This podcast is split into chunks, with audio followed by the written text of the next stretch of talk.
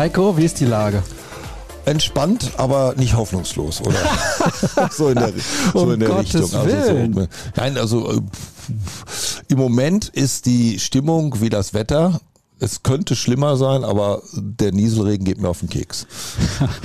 Herzlich willkommen, liebe Leute. Heiko Wasser ist da Hallo. Und wir sprechen ein bisschen über Fußball. Wir sprechen nicht ganz so viel über Borussia Dortmund. Jetzt werden die einen oder anderen sagen, ah, warum denn nicht? Jürgen Kors, unser Kollege, ist gerade bei der Asientour. Warum bist du eigentlich nicht in Asien? Du warst schon oft in Asien. Ja, ich hätte, also ganz ehrlich, ich habe mich die ganze Zeit gefragt, warum ruft mich Carsten Kramer nicht an als Reiseleiter, weil ich hätte denen natürlich in Singapur alles zeigen können, ich hätte denen in Malaysia viel zeigen können. Bei Vietnam bin ich raus, da war ich noch nie. Das einzige Rennen, das in Vietnam ja sein sollte, wo ich auch hingeflogen wäre mit der Formel 1, ist ja äh, der Corona. Pandemie zum Opfer gefallen. Das war ja eigentlich das erste Rennen, was gestrichen wurde. Aber sonst wäre ich der perfekte Reiseleiter gewesen und äh, ich meine, es sind ja genug alte Säcke dabei, ne? Von Nobby Dickel über Roman Weidenfeller bis Ovo Mojela. Ach so, dann sagst du, hätte man ich, dich ja auch noch hätte, ich- hätte eigentlich können. auch gut dazu gepasst. Ja. Und ich hätte natürlich auch mit Nobby dann Geburtstag feiern können und die Moderation fürs Weihnachtssingen schon mal durchsprechen. Ja, ja, stimmt. Das steht nämlich bald an im Stadion. Ich weiß gar nicht, gibt es noch Tickets? Das ist ja mal rasend schnell ausverkauft. Äh, es soll noch ein ganz paar vereinzelte geben, aber es war in der Tat rappelvoll sofort. Äh, ich glaube, am, am ersten Tag waren im Prinzip die West- und die Osttribüne, äh, die beiden großen Tribünen, so gut wie weg. Das sind ja auch die schönsten Plätze. Genau. Und es ist, muss man ja fairerweise sagen, auch wirklich eine wunderschöne Veranstaltung. Man muss ja ehrlicherweise sagen, es ist geklaut. Die ersten, die es gemacht haben, war Union Berlin. Da hat das ja eine etwas längere Tradition, aber Dortmund macht es jetzt schon seit ein paar Jahren und ich durfte es zweimal moderieren, einmal alleine, als Nobby verletzt war und dann eben beim letzten Mal mit ihm zusammen und das waren einmal 50 und beim letzten Mal 70.000 und die Stimmung Wahnsinn, oder? Gigantisch. Muss ich einfach sagen, es ist echt schön und für mich ist das so ein wirklich vorgezogenes Weihnachtsfest. Ich freue mich da tierisch drauf. Habe aber auch meine Mama dabei und meine Schwiegereltern und meine Frau und viele Freunde werden da sein. Es ist echt eine richtig schöne Geschichte. Ich hoffe nur, dass diesmal auch endlich viele Spieler sich da blicken lassen. Und äh, denn das ist ja der Grund, warum auch ganz viele Leute da hingehen. Und das macht, das ist, das war, war was, was mich vor zwei Jahren so ein bisschen enttäuscht hat, dass da doch ein paar Spieler noch abgesagt haben. Äh, denn eins ist ja auch klar, viele von denen, die da jetzt reingehen zum Weihnachtssingen, die haben keine Dauerkarte, geschweige denn ein normales Ticket, weil man ja kaum an welche rankommt und weil es natürlich auch vielen Leuten zu teuer ist. Und beim Weihnachtssingen kostet es für Kinder fünf Euro, für Erwachsene zehn Euro. Da sind viele da, die dann zum ersten Mal im Stadion sind. Und das ist toll, die Atmosphäre, alles ist prima, aber Richtig schön ist natürlich auch, wenn dann hinter die Spieler auf die Bühne kommen und vielleicht auch mal ein Weihnachtslied mitsingen. Und da äh, könnte der eine oder andere noch einen kleinen Tritt in den Hintern gebrauchen, dass das ein bisschen besser wird. Ich hoffe, die Botschaft ist angekommen. Sie war relativ deutlich. Ja, ja, es, es ist mir auch ein Anliegen, weil das, das sind die A, die Fans von morgen und B, sind es Kinder, denen muss man was Gutes tun und deshalb hoffe ich da auf viele, viele Spieler, die sich blicken lassen. Apropos Kinder, das ist mir ja aufgefallen auch. Am vergangenen Sonntag warst du mit dabei in Hamm, als die BVB Handballerinnen gegen Metzingen gespielt haben. Es war ein Topspiel und deswegen musste man die Halle wechseln, weil da braucht man eine Gegentribüne. Und was mir aufgefallen ist, weil du hast ja Teile der Moderation in der Halle übernommen, die Kinder danach, die sich dann bei den Spielerinnen Autogramme geholt haben, wie die Augen geleuchtet haben, Wahnsinn. Ja, absolut. Das war auch toll. Das waren ja auch, äh, es waren ja eh ganz viele Kinder da, weil ja auch die Mannschaften mit, von Einlaufkindern begleitet worden sind. Aber es waren auch ganz viele Nachwuchsspielerinnen und Spieler da und kleine Handballerinnen und Handballer und die dann teilweise sich Autogramme auf Bällen geholt haben oder auf dem Spielberichtsbogen und äh, total nett. Und ich habe ja dann auch gefragt, wer gefällt euch denn besonders gut? Klar, die wussten nicht alle sofort alle Namen, aber äh, was natürlich rauskam, ist äh, das, was Marco Reus beim Fußball ist, das ist Alina Greis-Seels beim Handball. Das ist einfach, das ist Deutschlands beste Handballerin, Handballerin des Jahres und jetzt auch bei der WM äh, mit die meisten Tore geworfen, fürs All-Star-Team nominiert. Also das, die ist schon wirklich ein richtiger kleiner Star. Ja, in der Handballszene ist das auf jeden Fall so, gar keine Frage. Und die Kinder, wie gesagt, die standen dann da nacheinander in der Reihe und wollten sich die Autogramme holen und haben Fotos gemacht und so weiter. Und das ist ja das Tolle beim Handball, da geht das. Beim Fußball ist das halt sehr, sehr schwer. Ist eine andere Ebene, klar. Das sind Profis, die unfassbar viel Geld verdienen und dann ist die Schlange so lang, dann werden sie den ganzen Tag dabei, Autogramme zu schreiben. Deswegen kann man das in Teilen verstehen. Bin da aber bei dir, bei so einem Weihnachtssingen, da kann man ruhig mal hinkommen. Ja, absolut. Und das ist ja auch wirklich dann äh, Der Ablauf ist ja wie immer, wir machen zweimal 45 Minuten mit einer Pause, also quasi wie ein Fußballspiel.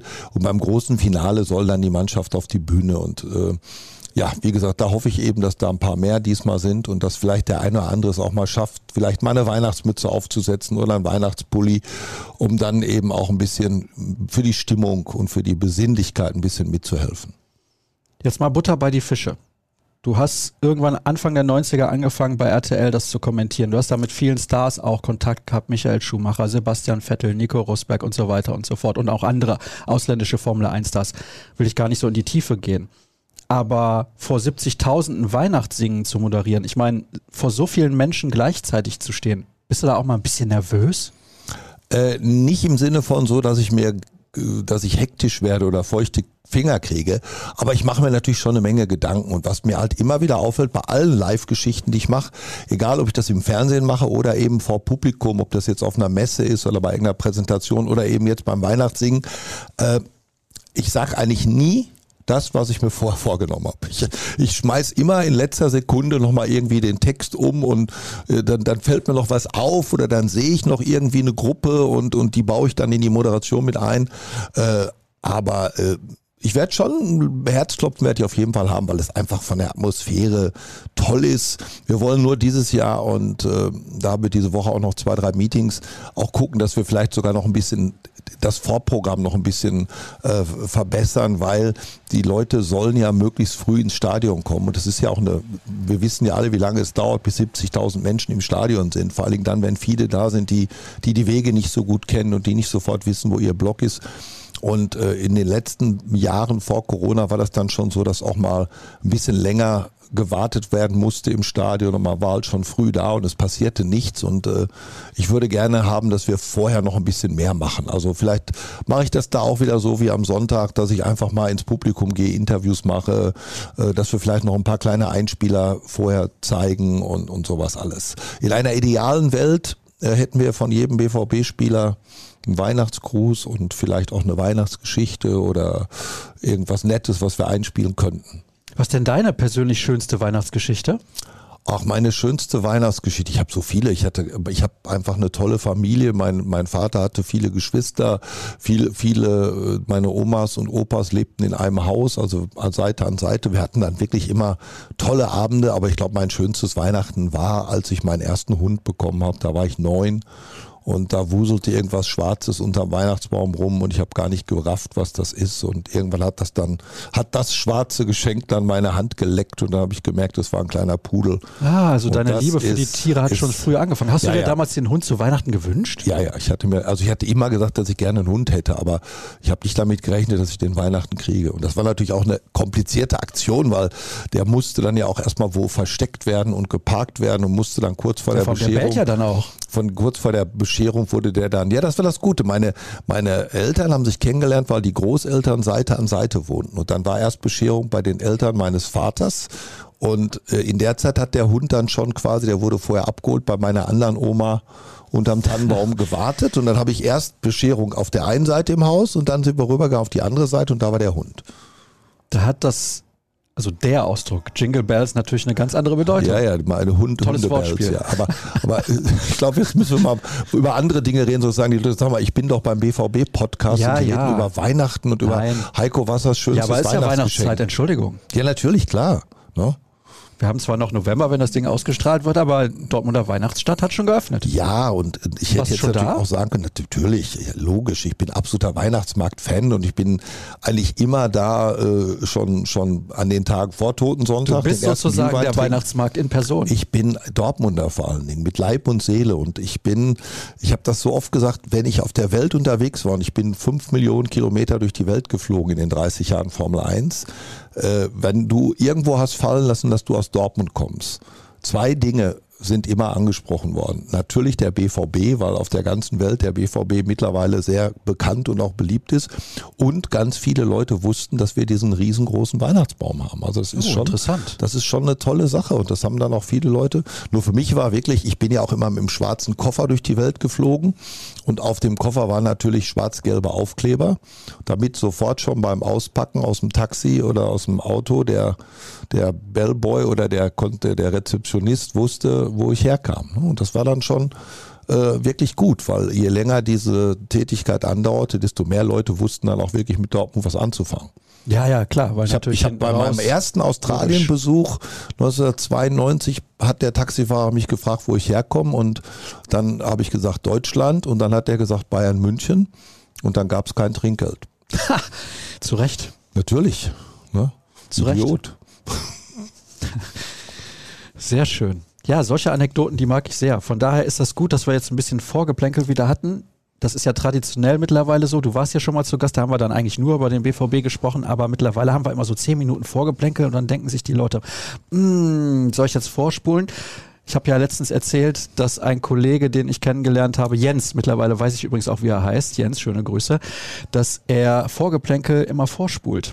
Finde ich eigentlich frech, weil vielleicht können da ganz tolle Sachen besprochen werden und ja. hinterher kriegt das nicht mit. Oder du musst so ein Gewinnspiel einbauen, dass, oh. man, dass, man, dass man 50 Minuten durchhören muss, weil, weil irgendwo zwischendurch könnte das Passwort sein oder der, der entscheidende Hinweis, um was zu gewinnen oder so. Stark, Heiko. Ja, ich muss ja, ich bin es ja gewohnt, ich musste ja auch früher mal die Leute dazu bringen, dass die nicht bei der Werbung weggegangen sind. Ne? Die sollten ja während der Werbung auch möglichst eigentlich da bleiben, weil von der Werbung wurden ja dann unter anderem auch mein, mein Gehalt bezahlt. Ich habe so einen Brand, ich muss hier ständig trinken, Wahnsinn. Kein Thema. Unglaublich. Also, worüber sprechen wir heute, was mit Fußball zu tun hat? Ein bisschen BVB, nochmal vielleicht ja aktuelle Bilanz der letzten Monate, was jemandem, der ja Außenstehender ist, der du ja bist, weil du berichtest nicht in dem Sinne über den BVB wie unsere Kollegen, so hältst von den letzten sechs Monaten, was dir gefallen hat, was dir nicht gefallen hat. Da bin ich sehr gespannt, was du dazu zu sagen hast. Wir sprechen ein bisschen über dieses Turnier in dem Land, auf der arabischen Halbinsel. Mhm. Und da bin ich auch relativ sicher, dass du eine eindeutige Meinung dazu hast. Diesmal gibt es keine Hörerfragen, aber es gibt noch einen tollen Hinweis, denn am 14.12. findet jetzt unser Live-Podcast vor Publikum statt. Freue ich mich sehr drauf. Wir haben das ein bisschen umändern müssen, denn unser Gast Lars Ricken, der kann an diesem Tag, der ist mit dabei und noch ein paar andere. Und ja, wer noch einen Platz ergattern möchte, viele gibt es nicht mehr, der muss mir eine E-Mail schreiben an sascha.start.ruhrnachrichten.de und dann gucken wir mal, ob da für euch noch ein Sessel frei ist oder ein Stuhl. Und ja, wie gesagt, das gibt es dann am 14.12. und wird dann am 15. oder sowas ausgestrahlt. Auch natürlich in Videoformat. Also für alle, die nicht live dabei sein können, können, könnt ihr euch darauf freuen. Das werden wir auch filmen. Das machen wir dann wahrscheinlich unten in unserer Lounge. Das kennt ihr aus der Vergangenheit. Der letzte Live-Podcast war, wenn ich mich nicht täusche, Episode 200 Ende Januar oder Anfang Februar 2020 und dann ging es dahin mit der Welt. Ja, danach war viele, viele Jahre, viele, viele Monate, ja doch zwei Jahre, äh, das Leben nicht mehr so, wie es sein sollte. Das stimmt schon. Wir sind auf dem besten Wege. Das ist ja schon mal ganz gut, sonst könnten wir heute auch nicht miteinander sitzen. Borussia Dortmund hat eine Hinrunde gespielt, wo ich zwischendurch mal gedacht habe, eine Hinrunde zum Vergessen. So, dann hat Aki Watzke zuletzt auf der Jahreshauptversammlung gesagt, ja, wir sind aber in der Champions League sicher weitergekommen, ist korrekt. Und im DFB-Pokal sind wir auch weiter. Dass man da mehr schlecht als recht weitergekommen ist gegen Hannover, ist nochmal ein anderes Thema. Spielt man jetzt gegen Bochum, dann im Achtelfinale. Gut, sollte man eigentlich gewinnen, weiß man aber nicht, kann auch in die Hose gehen. Wie bewertest du das, was du in den letzten Wochen und Monaten beim BVB gesehen hast? Vor allem, weil wir jetzt auch ein paar Tage Zeit hatten, mal darüber nachzudenken. Also ich bin mit der Hinrunde alles andere als zufrieden. Unterm Strich hat Aki recht, wenn er sagt, wir sind äh, in den beiden Pokalwettbewerben noch drin. Das war letztes Jahr nicht der Fall. Aber die Bundesliga-Bilanz ist äh, sehr, sehr bescheiden, um es mal vorsichtig auszudrücken. Äh, viele Niederlagen, die so eigentlich nicht hätten passieren dürfen. Fangen wir mit der Bremer Niederlage an. Das geht, glaube ich, in die Geschichtsbücher ein. Also das hat er noch nie vorher eine Mannschaft geschafft, in, in fünf Minuten drei Gegentore zu kassieren und noch ein Spiel zu verlieren. Das war bitter genug, aber wenn das jetzt ein Einzelfall geblieben wäre, dann hätte man darüber vielleicht noch hinwegsehen können. Aber äh, was sich ja immer wiederholt hat, waren die schlechten Auftritte vor allen Dingen auswärts, die äh, frühen Gegentore, die Tore nach Standards. Also pff, es ist schon echt schwierig und ich habe das ja auch, ich, ich twitter ja auch regelmäßig was zu den Spielen und bin bei Instagram und tausche mich auch mit Fans aus. Und da, da, da ist der Tenor natürlich schon, mein Gott, wann kapieren die das endlich? Wann, wann tut sich da endlich was? Ne? Das ist. Äh, Aber jetzt mal, jetzt mal ein bisschen zurückblickend. Als ja. im Sommer Niklas Süle verpflichtet wurde, hast mhm. auch du wahrscheinlich gesagt, das ist ein sehr guter Spieler. Ja. Bei Nico Schlotterbeck hast du wahrscheinlich auch gesagt, der hat in Freiburg sehr gute Leistung gebracht. Ein Spieler mit Perspektive, für das Geld muss man den holen. Ja. Bei Adeyemi hast du wahrscheinlich gesagt, in Salzburg, junger deutscher Nationalspieler, das ist gar nicht schlecht. Aber eben hast du mit dem Kollegen Kevin Kiska gesprochen, unserem VJ, hast gesagt, wenn Bayern München talentierten jungen deutschen Nationalspieler nicht haben will, dann. Da ging bei mir schon so, also ich war schon mal stutzig, dass der äh, von denen überhaupt nicht angefragt war oder dass, dass die sich um den gar nicht bemüht haben. Ich muss allerdings auch sagen, ich habe den bei Salzburg nicht oft gesehen und, und habe da jetzt äh, nicht so wahnsinnig viel äh, von ihm wirklich, was ich beurteilen konnte, außer Hören sagen dann eben. Aber ich finde schon immer, wenn, wenn ein Nationalspieler auf dem Markt ist und den Verein wechseln will, und das war ja bei, bei allen möglichen anderen, äh, vorher war ja immer Bayern zumindest mal immer mit im Gespräch und hat sich ja immer bemüht und bei Adeyemi gar nicht. Na, und dann kam ja auch im Prinzip ein paar Länderspiele, wo er dann auch nicht mehr im Kader war. Da war ich jetzt ein bisschen, naja, sagen wir so, da war ich nicht, nicht so mega euphorisch. Das war jetzt nicht so, wo ich gesagt habe, wow, auf den freue ich mich jetzt richtig und das ist definitiv, definitiv eine Verbesserung. Das ist ja eh immer schwer zu sagen. Ne? Das ist, äh, wer, wer, wer hat wirklich so viel Ahnung vom Fußball und wer kennt wirklich so viele Spiele und hat so viel gesehen, dass er das hundertprozentig beurteilen kann. Denn selbst wenn du einen Spieler unendlich oft gescoutet hast und mit ganz vielen Leuten geredet hast aus dem Verein, mit vielleicht noch mit dem Jugendtrainer und mit dem und mit dem und du weißt auch so ein bisschen die menschliche Seite, dann hast du trotzdem immer noch dieses Restrisiko, dass der dann trotzdem bei dir im Verein, beim neuen Verein nicht funktioniert. Weil weißt du, wer da ein sehr gutes Beispiel ist? Eine Kleinigkeit dann doch nicht passt oder so. Matthias Ginter. Matthias Ginter ist doch ohne Frage ein sehr guter Bundesligaspieler, oder? Ja. So, der kam hier nach Dortmund, dann hat er teilweise auf der rechten Seite gespielt. Fand ich sogar, hat er gar nicht so schlecht gemacht in Ansätzen unter Thomas Tuchel damals. War natürlich auch ein ganz anderer Fußball, der gespielt wurde. Und in der Innenverteidigung hat es in Dortmund für ihn eigentlich nie so richtig funktioniert. Dann geht er nach Gladbach, da bringt er jahrelang eigentlich sehr gute Leistungen, ist wahrscheinlich für den Club zu gut und geht dann aber auch ein bisschen symptomatisch, nicht nochmal zu einem anderen, besseren Verein, denn er hatte garantiert Angebote, sondern geht zurück nach Freiburg kommt auch immer ein bisschen auf das Mindset des Spielers an. Und das meine ich bei Ginter gar nicht negativ, im Gegenteil. Der scheint ja ein richtig feiner Kerl zu sein. Ist er, ist er absolut. Ich habe ihn ja ein paar Mal erlebt. Wir waren ja oft bei, bei Champions League Spielen, äh, trifft man die Mannschaft, der dann im Aus, wenn man Auswärtsspiele mitmacht oder mitfliegt, dann trifft man die ja manchmal noch am Flughafen oder auch, auch in, der, in, der, in der Halle und redet dann mal drei, vier Sätze und dann waren ja auch oft die Spielerfrauen und Freundinnen dabei. Da habe ich dann auch seine damalige Freundin, jetzige Frau, dann ab und zu mal getroffen. Äh, aber Ginter hat mich bei Borussia auch nie überzeugt. Ginter war für mich äh, maximal auf Meunier-Niveau und das meine ich jetzt nicht als Kompliment. Ja, gut, über den wollen wir uns heute nicht auslassen. Das war, glaube ich. Nein, aber Matthias hat damals Griff. auch ganz viel quer und zurück und quer und zurück. Also diesen, diese Offensivpower, die er ja bei Gladbach hatte, wo er ja auch wirklich viele Tore gemacht hat, das hat er in Dortmund nie gezeigt. Ja, also wie gesagt, das ist so mein Paradebeispiel, wo sich eigentlich alle einig sind. Ein sehr, sehr guter Spieler, aber bei Borussia Dortmund hat er nicht funktioniert und Adeyemi, um auf ihn nochmal zurückzukommen, Kevin hat eben gesagt, ja, in Salzburg hat er immer, also fast immer hängende Spitze gespielt oder vielleicht mal selber falsche Neun oder irgendwas in der Art, halt deutlich zentraler und bei Dortmund hängt er dann auf der rechten oder linken Seite rum, in der Regel rechts und das tut ihm nicht gut. Siehst du das genauso? Ja, es, es ist, das Dortmunder Spiel, was wir jahrelang hatten, mit wirklich schnellen Leuten über Außen, mit nach wie vor trauere ich Jaden Sancho nach, äh, das ist halt immer, das, das, das ist automatisch immer dieses sehr hohe Level und diese sehr hohe Latte, die wir da zum Vergleich äh, anlegen. Und da ist er natürlich Lichtjahre von weg. Also von einem Sancho in Topform ist er, ist er wirklich sehr, sehr weit weg und, und ja, nicht umsonst hat er auch von, von Mats bei diesen Rüffel bekommen für diesen Hackespitze 1, 2, 3 Pass in, bei Union Berlin, der dann zum Gegentor geführt hat. Und äh, da finde ich dann immer schlimm, wenn dann hinterher die Einsicht nicht da ist. Ne? Das, der ist ja dann von der Interviewerin von The Zone darauf angesprochen worden. Zwar etwas verklausuliert und nicht so klipp und klar, so sag mal hier, Mats Hummels hat gesagt, du hast das Tor verursacht. So wäre eigentlich die richtige Frage im Interview gewesen. Hat sie sich offenbar nicht getraut, hat dann so äh, das so ein bisschen kryptisch formuliert und er hat das dann komplett negiert und hat es gar nicht eingesehen. Das finde ich immer das ist immer was, was ich mir von jungen Spielern viel öfter wünsche, dass man auch mal sagt, yo, war meiner. Ne? Also die einzigen, die es wirklich immer so machen, sind Torhüter, glaube ich. Ist es vielleicht so, dass wir nicht vergessen dürfen, wie jung die tatsächlich noch sind? Weil früher, das wirst du ja bestätigen können, okay, da war man vielleicht mal mit 19, 20 im Bundesliga-Kader, mit 21 hat man da vielleicht mal gespielt, mit 22 hat man regelmäßig gespielt, mit 23 war man Stammspieler. Jetzt kommen die, Mokoko ist natürlich das allerbeste Beispiel, und spielen mit 16, 17, 18 in der Bundesliga. Sind wir da vielleicht ein bisschen zu unfair? Also die sind alle in Anführungsstrichen, sage ich jetzt mal etwas provokant, alt genug, um fette Verträge zu unterschreiben. Die sind alle auch alt genug, um schon mit Managern zu arbeiten. Die sind auch alle schon alt genug, um den einen oder anderen Verein gegen den anderen Verein auszuspielen. Und die sind natürlich auch in der Jugend schon gebrieft im Umgang mit Medien, im Umgang mit, mit, mit Reportern, aber auch im Umgang mit, mit, mit Mannschaftskameraden. Äh, man kann nicht auf der einen Seite sagen, dann, dann plötzlich sind die Spieler doch noch so jung und müssen noch so ein bisschen in Watte gepackt werden.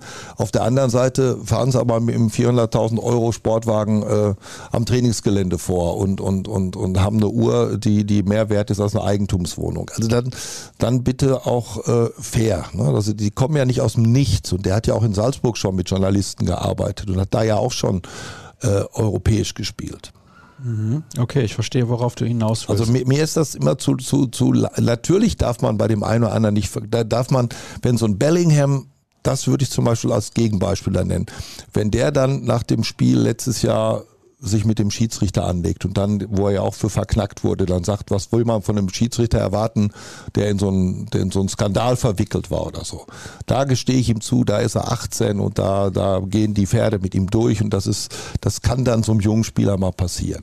Aber grundsätzlich erwarte ich eigentlich, dass, dass die jungen Spieler, wenn sie wie gesagt so viel Geld verdienen und, und, und auch schon die Ansprüche haben und auch mit dem Selbstvertrauen durch die Welt laufen, und, und auch mal beleidigt sind, wenn sie nicht spielen, dann müssen sie aber auch mit Kritik umgehen können. Das können sie aus deiner Sicht zu wenig, das können wir festhalten. Was hat dir denn in der Hinrunde gefallen? Gibt es auch was, wo du sagst, das war eigentlich gut? Weil ich kann mich auch noch erinnern, ganz am Anfang, als Edin Terzic bei der Saisoneröffnung auch zu den Fans gesprochen hat, dass er immer will, dass das das lauteste Stadion ist und so weiter und so fort da waren ja alle auch schon wieder auf so einer Euphoriewelle. Mhm. Und die, die wurde ja auch zum Beispiel beim ersten Heimspiel tatsächlich auch erfüllt, weil das erste Heimspiel gegen Leverkusen war unheimlich laut. Da war das Publikum da, da waren die Fans da, da kam von der Süd eine tolle Unterstützung, da haben die Ultras da richtig Gas gegeben und da hast du auch gemerkt, da hatten alle wieder Bock und das war ja nun alles andere als ein Glanzspiel, ne? dieses 1-0 gegen Leverkusen. Da hatte ja eigentlich Leverkusen die klar besseren Chancen. Das war nun sicherlich nicht der verdienteste Sieg der Saison. Aber da hat es Spaß gemacht. Das war, das war ein guter Anfang. Aber dann kamen eben zu viele, zu viele Rückschläge. Äh, also die Niederlage in Wolfsburg fand ich katastrophal. Das Spiel in Gladbach, da war ich in Brasilien, das habe ich am Ticker verfolgt. Äh, das hat mich wahnsinnig gemacht. Aber das, das, das immer diese frühen Gegentore, das, das ist, äh, das ist das, was mich tierisch nervt. Die unfassbar schlechten Ecken, die wir schlagen. Hm. Also ich meine, da, da wobei, wir kommen ja gleich noch auf die Nationalmannschaft, da geht es ja auch nicht besser. Ne? Also die besten Ecken, die ich in den letzten Monaten gesehen habe, waren äh, von, von einem, einer Spielerin mit Namen Brandt. Und zwar bei der Damen-Nationalmannschaft. Die hat richtig geile Ecken geschlagen. Also wenn unser Jule Brandt diese Ecken mal so schlagen würde, wäre ich auch sehr zufrieden. Oder wenn Kimmich die mal so spielen könnte. Ich merke, dir hat wirklich fast gar nichts gefallen in der Hinrunde. Äh, nee, also wirklich, du, du, ganz ehrlich, was, was war denn ein Spiel, wo du wirklich gejubelt hast? Gegen Stuttgart 5-0, ja. Gegen Bochum 3-0 mit zwei schönen Mokoko-Touren. Aber das waren doch trotzdem dieses Spektakel, dieses, was wir, was wir jahrelang, wir sind natürlich auch verwöhnt, das muss man fairerweise sagen. Dieses Spektakel, was wir jahrelang bei uns erlebt haben. Aber sind wir zu verwöhnt? Äh, nee, ich glaube nicht, weil wir haben ja, wir haben ja nun nicht gerade eine preiswerte Mannschaft und wir haben ja nicht gerade wenige Nationalspieler im Kader. Äh, was richtig gut war, war natürlich die Leistung in, in, in Manchester wo wir dann aber leider Gottes dann sehr unglücklich verlieren. Äh, das 0 zu 0 im Rückspiel war der wichtige Punkt, mit dem man weiterkam. Äh, kann man auch unter positiv verbuchen. Auf der anderen Seite, wenn man jetzt wieder sehr kritisch sein möchte, war dann natürlich nicht die komplette erste Garde von Manchester City auf dem Rasen. Da haben ja dann, Haaland ist früh rausgegangen, De Bruyne war gar nicht erst in der Startaufstellung. Also ein richtig überzeugendes Spiel von Borussia Dortmund in dieser Saison, wo es von vorne bis hinten richtig gut abging, habe ich nicht gesehen. Ich habe immer nur Fragmente gesehen. Also zum Beispiel in Freiburg mit der Einwechslung von Bino Gittens, wie wir das Spiel gedreht haben. Das hat Spaß gemacht. Das tut mir auch unfassbar weh, dass der nicht spielt, weil auf den freue ich mich. Den, den sehe ich wirklich als als einen, der, der, der Jaden Sancho auf lange Sicht beerben kann. Und da hoffe ich, dass der bald wieder fit ist. Das war natürlich schade, das war Pech. Wir haben natürlich auch wieder diese, diese Verletzungsmisere zieht sich ja leider durch, durch Dortmund äh, seit Jahren durch und da Hut jetzt monatelang ausgefallen. Das sind natürlich alles bittere Momente. Wir haben immer mal wieder Glanzlichter gesetzt, auch, auch Julian Brandt. Ich habe ihn gerade für seine schlechten Ecken kritisiert, aber er hat wirklich ein paar sehr gute Spiele gemacht, viele Tore geschossen. Aber das war dann immer, ich möchte mal wieder drei oder vier Spiele hintereinander gewinnen. Oder ich möchte auch mal wieder das Gefühl haben, ins Stadion zu gehen und relativ sicher zu sein, dass wir das heute packen. Und nicht nur packen mit 1-0 oder 2-1, sondern wo ich sage, so, so in den Jahren, wo wir wirklich mal so einen Lauf hatten und so ein paar Spiele hintereinander, schöner Fußball, viele Tore. Wir haben ja extrem wenig Tore geschossen.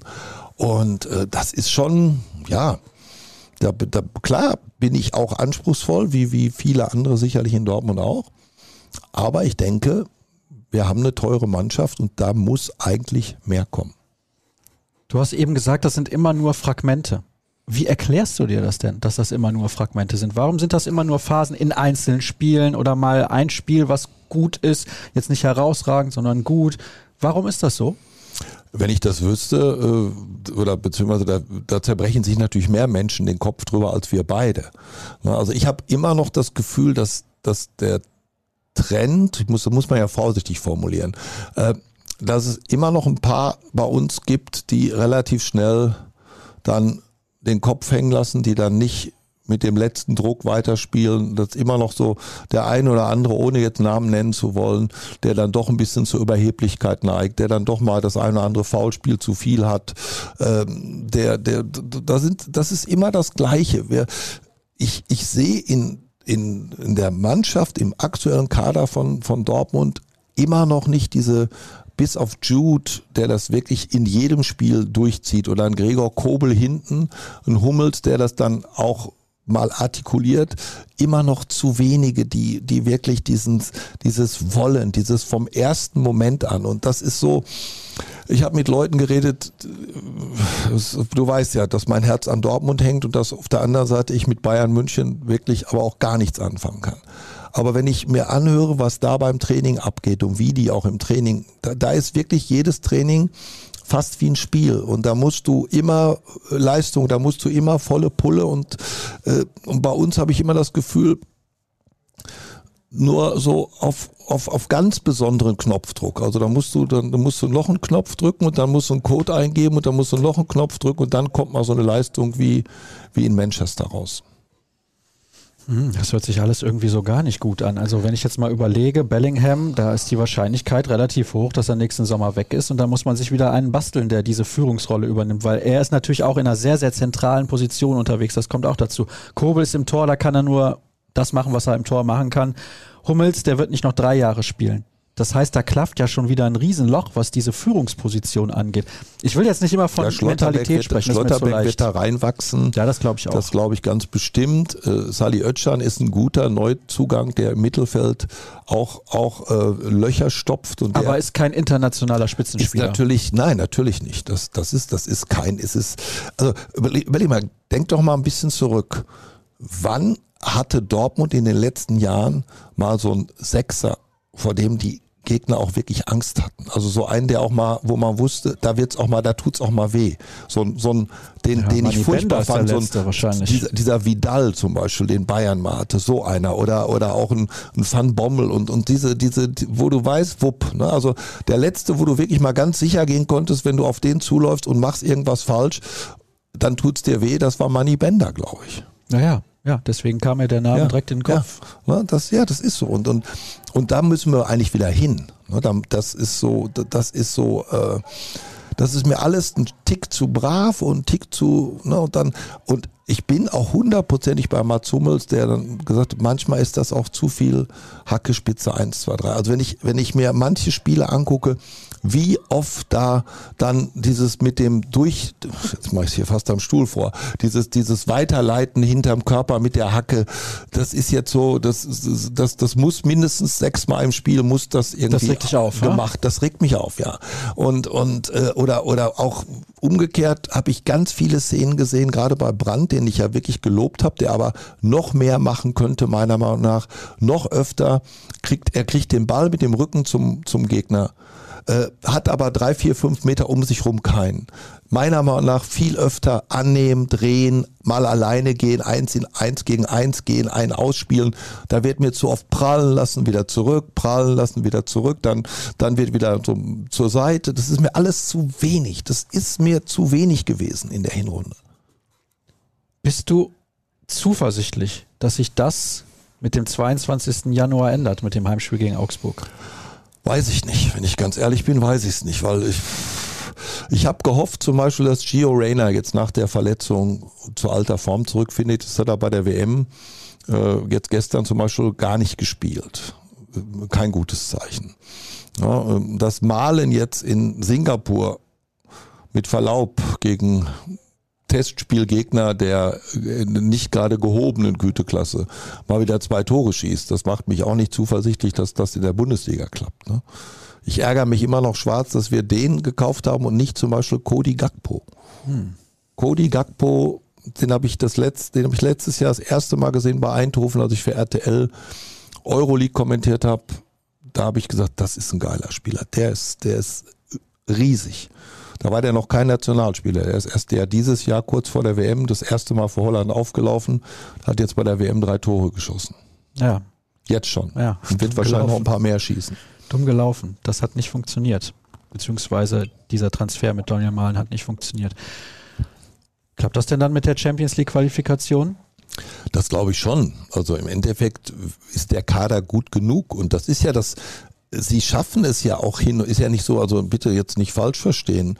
Äh, wer jetzt vorgespult hat, ist jetzt äh, denkt, wir finden alles schlecht oder ich finde das alles ganz furchtbar. Der Kader, wir haben ja gute Spieler und wir haben ja auch, was ich ja gesagt habe, es gab ja immer wieder Momente, wo wir richtig gut gespielt haben. Wir haben ja auch äh, gegen Kopenhagen zum Beispiel, das ist natürlich auch kein Spitzengegner. Da haben wir 3-0 gewonnen, da hätten wir eigentlich 6-0 gewinnen können. Das ist immer die Frage, ist man dann mit dem 3-0 zufrieden und ich glaube, bei Bayern München wären die mit dem 3-0 gegen Kopenhagen nicht zufrieden gewesen. Die hätten die sechs Tore geschossen, von denen wir alle, die wir im Stadion waren, das Gefühl hatten, die wären heute möglich gewesen. Ja, dieses, dieses zu früh reicht und jetzt dann so. Und dann haben wir ein gutes Spiel gemacht, dann wird das nächste wird dann schon wieder funktionieren und dann gehst du auf den Platz und kriegst nach zwei Minuten wie in Wolfsburg so ein lächerliches Tor rein von einem, der glaube ich in seinem ganzen Leben noch kein Tor gemacht hatte. Ich war ja im Nicht-EU-Ausland und deswegen konnte ich es nicht sehen. Vielleicht war es mhm. besser so. Ja, glaub ja. Also. Jetzt haben wir noch zehn Minuten, um miteinander über die Weltmeisterschaft zu sprechen. Und da war ja gestern das Spiel zwischen den USA und dem Iran. Habe ich nicht gesehen, kann ich nichts zu sagen. Ja, außer, es geht ja auch nicht um die Inhalte, weiß, ne? beziehungsweise es geht da nicht um das Sportliche. Da war im Vorfeld eine Pressekonferenz mit dem Trainer unter anderem der USA, mit Greg Berhalter der dann auch von iranischen Journalisten, die angeblich von dem Regime da geschickt wurden, vorgeschickt wurden, dann auch Fragen gestellt bekommen hat. Ist diese WM zu politisch oder ist sie genau politisch genug?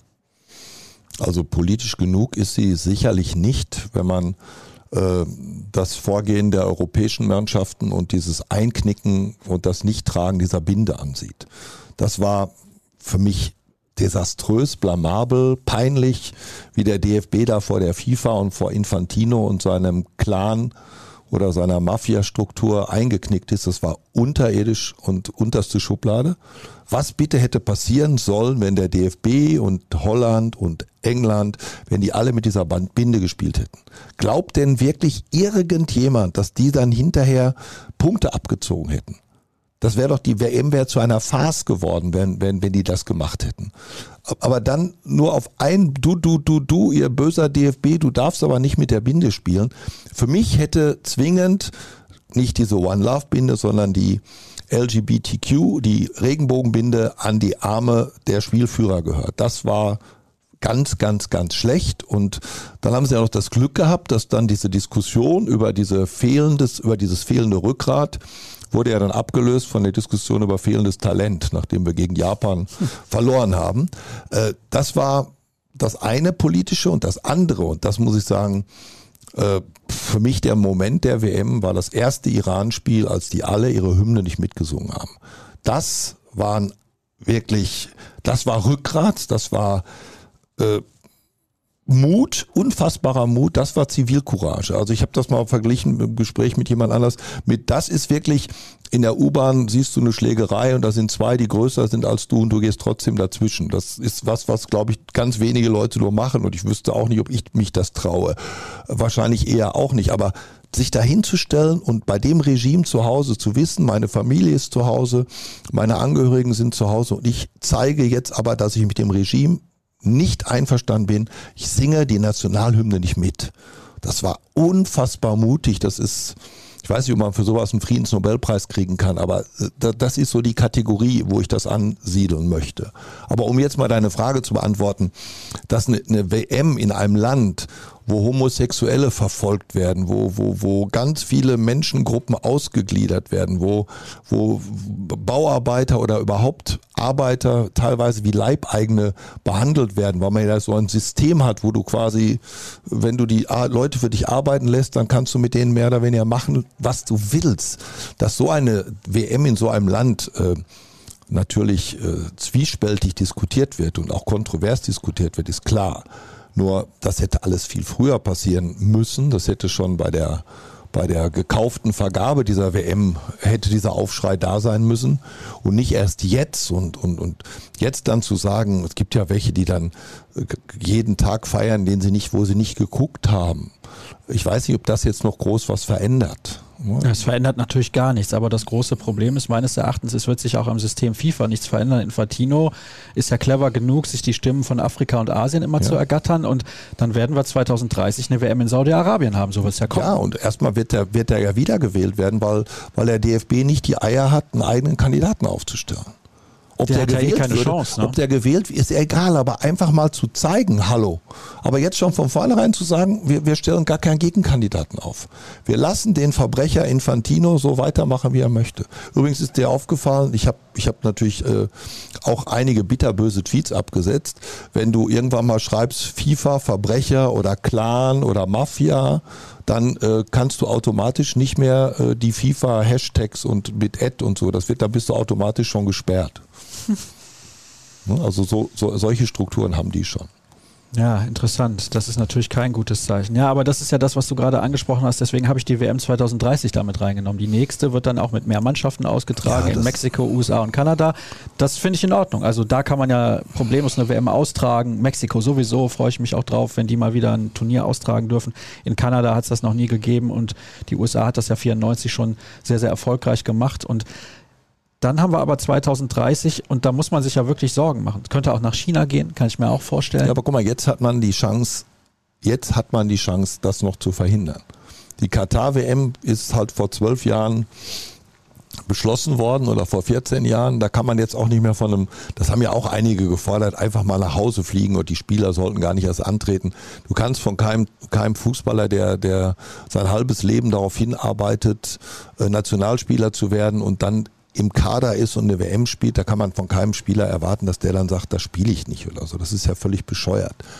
Aber wenn wir jetzt schon die Angst haben, dass es 2030 nach Saudi-Arabien geht, dann müssen halt alle die, die das nicht wollen, jetzt daran arbeiten, dass der, der das macht und der sich die Taschen voll macht, dass dieser Infantino von der Bildfläche verschwindet. Der ist genauso über wie ein Thomas Bach als, als IOC-Chef. Die haben für mich beide null Legitimation moralisch, um diese Posten zu machen. Jetzt haben wir 2022, Infantino wird jetzt wiedergewählt. Ich glaube, das ist immer für vier, fünf Jahre. Ich weiß nicht, weißt du das zufällig?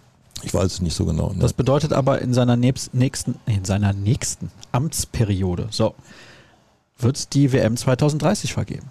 Ja, aber dann, das wird ja dann trotzdem wieder abgestimmt. Das sind ja jetzt mehr Stimmen als, als, als früher, wo ja nur ein kleiner Kreis letztendlich, deshalb musste man ja dann eben nicht ganz so viele Leute bestechen früher, jetzt muss man mehr Leute bestechen. Aber klar, du, du hast recht, ich weiß, worauf du abzielst.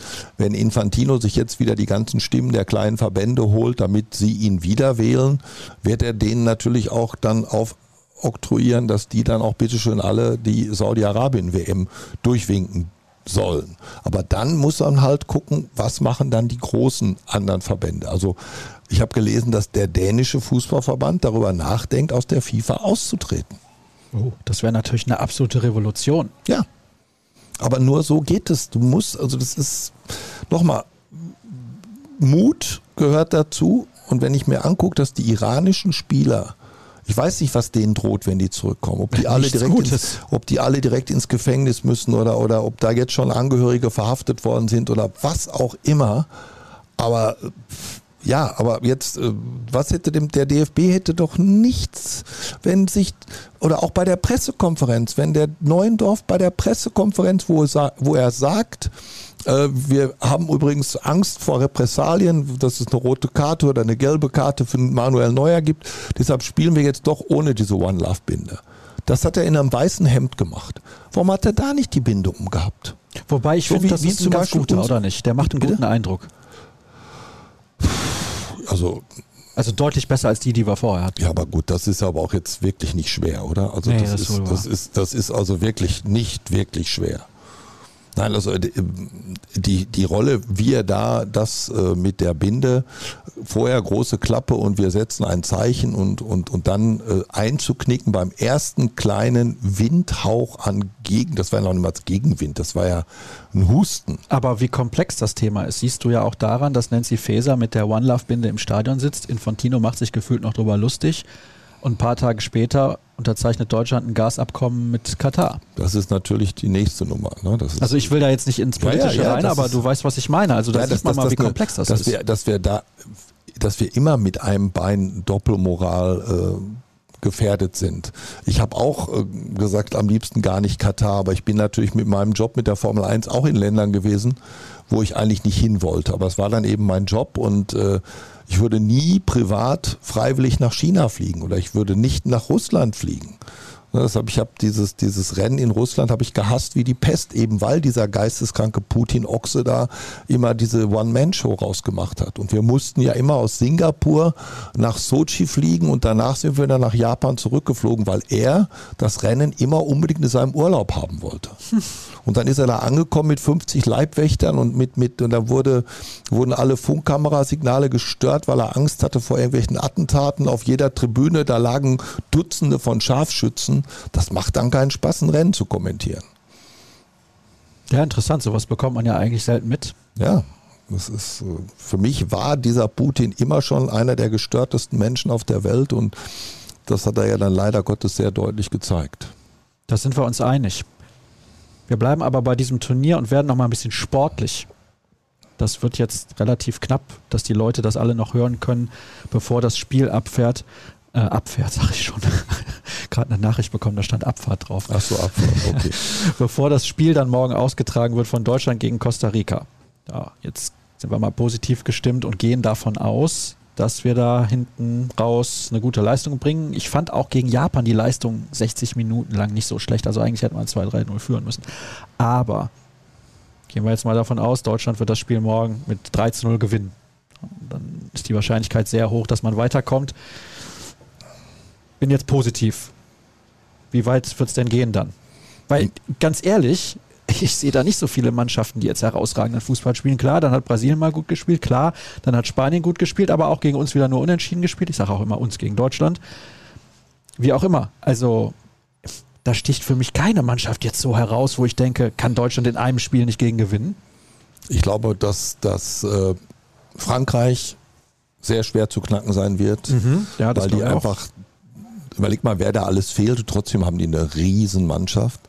Ich glaube, dass die Power von Brasilien und vor allem, die haben ja so viel auf der Bank und können auch wechseln. Da können aber immer äh, nur drei, vier Offensive spielen, nicht ja, sechs, sieben. Aber, aber trotzdem halte ich für, also für mich ist Brasilien, für mich sind die Favoriten Brasilien und Frankreich. Äh, Eventuell kann da, kann da die Niederlande noch dran, dran rappeln und vielleicht auch, wenn es gut läuft, Spanien, weil die Form aus dem, aus dem ersten Spiel in Costa Rica war schon sehr beeindruckend.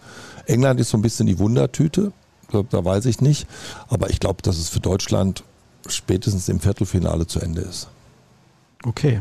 Ja, das ist ja das Interessante, wenn wir jetzt mal schauen, wer bei Deutschland alles so im Kader steht. Da sind ja so viele Spieler von Bayern München und die spielen in der Champions League immer in der Gruppenphase alles in Grund und Boden. Und danach in der Regel sind sie auch noch meistens relativ lange mit dabei. Da könnte man sich ja denken, eigentlich kein Problem. Also mit so viel Qualität im Kader, dann hast du noch einen Gündogan, der ist der Kapitän von Manchester City, sehr guter Spieler und noch ein paar andere. Aber irgendwie insgesamt funktioniert das nicht. Ja, weil, gut, es hat Leroy Sané im ersten Spiel äh, verletzt gefehlt. Gnabry war in beiden Spielen nicht besonders. Müller, der immer so gelobt wird, weil der ist unverzichtbar und ist der Sprecher und, und, und gibt Kommandos, war jetzt auch nicht herausragend. Über Kimmichs Ecken habe ich mich vorhin schon mal ausgelassen. Äh, da sind wieder so, da bin ich auch wieder sehr, sehr kritisch. Gerade mit einem wie Kimmich bin ich extrem kritisch, weil der sich natürlich schon so als, als, als kommenden Weltstar selbst sieht. Das merkt man an seinem Habitus und wie er sich verkauft. Und er nimmt jeden Eckball und jeden Freistoß. Die Freistöße waren auch alle Grütze. Diese Chance, die er hat gegen Spanien, da hält der Torwart zwar gut, aber jeder Trainer, der schon mal eine Kreisligamannschaft trainiert hat, sagt, wenn du aus acht Meter vom Tor frei zum Schuss kommst, muss er entweder flach unten ins Eck oder hoch oben ins Eck und nicht in Höhe vom Torwart. Das war ein dankbarer Ball für den Torwart. Also wenn der Kimmich so gut wäre, wie er, wie er glaubt oder wie viele glauben, dass er ist, hätte er den vielleicht gemacht. Und äh, dann käme auch von ihm noch ein bisschen mehr. Ne? Ich habe im ersten Spiel war für mich, das ist ein Fehler, den Gündogan rauszunehmen. Und Musiala, Musiala ist einfach Musiala ist richtig gut. Ist richtig, richtig gut. Der ist natürlich auch noch verdammt jung. Und du hast ja gesehen, der macht einen Traumdribbling gegen acht Japaner und dann schießt er aber doch drei Meter übers Tor. Ne? Also da klappt auch nicht alles. Ja, das ist, äh, da muss man jetzt fairerweise natürlich auch eins sagen. Die Gegenwehr auf die Bayern München in den meisten Bundesligaspielen trifft, ist lächerlich gegenüber dem, was jetzt die Bayern-Spieler gegen Japan und gegen Spanien an Gegenwehr bekommen haben. Das ist nochmal eine andere Hausnummer. Also das ist dieses, also die Japaner äh, und die Spanier werfen sich nicht gleich auf den Rücken, wenn, wenn ein Bayer auf sie zuläuft. Das haben wir in der Bundesliga leider zu oft. Jetzt könnten wir wieder den Bogen schlagen zu Borussia Dortmund, aber Kevin Kiska sitzt da schon ja. hat sich reingeschlichen mhm. ans Regiepult und hat eben gesagt, wir haben um 15 Uhr eine Produktion. Jetzt haben wir 14 Uhr 54 und 25 Sekunden. Und wir könnten locker noch ein halbes Stündchen plaudern. Das Problem ist, dann ist ja nicht mehr frei. Was machen wir jetzt? Ja, müssen wir langsam zum Ende kommen, oder? Hörerfragen haben wir auch nicht mehr, oder? oder Nein, das habe ich ja extra ausgespart, weil oder, ich wusste, das ja. hätte heute alles gesprengt. Oder ich weiß ja nicht, wie lange die Produktion dauert, äh, sonst machen wir, müssen wir halt noch hinterher noch mal ein paar Minuten dranhängen, weiß ich ja nicht. Ja, die dauert zu lange, das hat er mir schon gesagt. Nein, das Problem Geht ist, ich nicht. muss dann irgendwann weg. Achso, ja, genau. Wir haben ja auch noch, genau, es gibt ja noch einen Folgetermin heute für dich. Ja, es gibt noch einen Folgetermin, hoffentlich einen erfolgreichen. Dazu könnt ihr auch alles lesen unter ruhrnachrichten.de und wenn ihr dann noch slash BVB dranhängt, dann bekommt ihr alle Infos rund um Schwarz-Gelb. Erstmal danke an dich, Heiko. Sehr gerne. Ich hoffe, es war nicht zu negativ. Also es ist. Ja, es war ehrlich. Äh, ne, also ich glaube, wir werden die Champions League schaffen. Wir werden auch im Pokal weiterkommen. Ich glaube auch, dass wir, äh, dass wir Chelsea packen. Hm. Das glaube ich ganz bestimmt. Äh, ich hoffe auch, dass ich dabei bin, weil wenn ich es richtig weiß, spielen wir, glaube ich, Dienstag. Ne? Dann müsste das zum ersten Mal seit langer Zeit wieder klappen mit, einer, mit einem Auswärtsflug Champions League, weil ich am Donnerstag selbst kommentieren muss, Euroleague. Und wenn wir dann Mittwochs spielen, dann, dann, dann darf ich immer nicht, weil dann haben die immer Angst, dass ich zu ja. spät zurückkomme. Ja, ja. Aber ich würde dann mal. aus London geht das doch, oder? Stamford Bridge war ich noch nie, würde ich mir gerne mal, mal antun. Ja, das ist, glaube ich, ein sehr, sehr schickes Stadion. Und wenn das dann alles so kommt, wie Heiko sagt, dann sind wir vielleicht doch versöhnlich am Ende der Saison. Vielen Dank nochmal. Twitter, rmbvb. Wie heißt du bei Twitter nochmal? Heiko Wasser oder Wasser Heiko? Wasser Heiko, glaube ich. Ich weiß ja. das immer nie. Ihr findet ihn auf jeden Fall. Mich genau. findet ihr unter Edsascher Start und dann soll es das gewesen sein mit dieser Ausgabe. Nächste Woche gibt es natürlich die nächste. Habt eine gute Zeit. Tschüss. Ciao, ciao.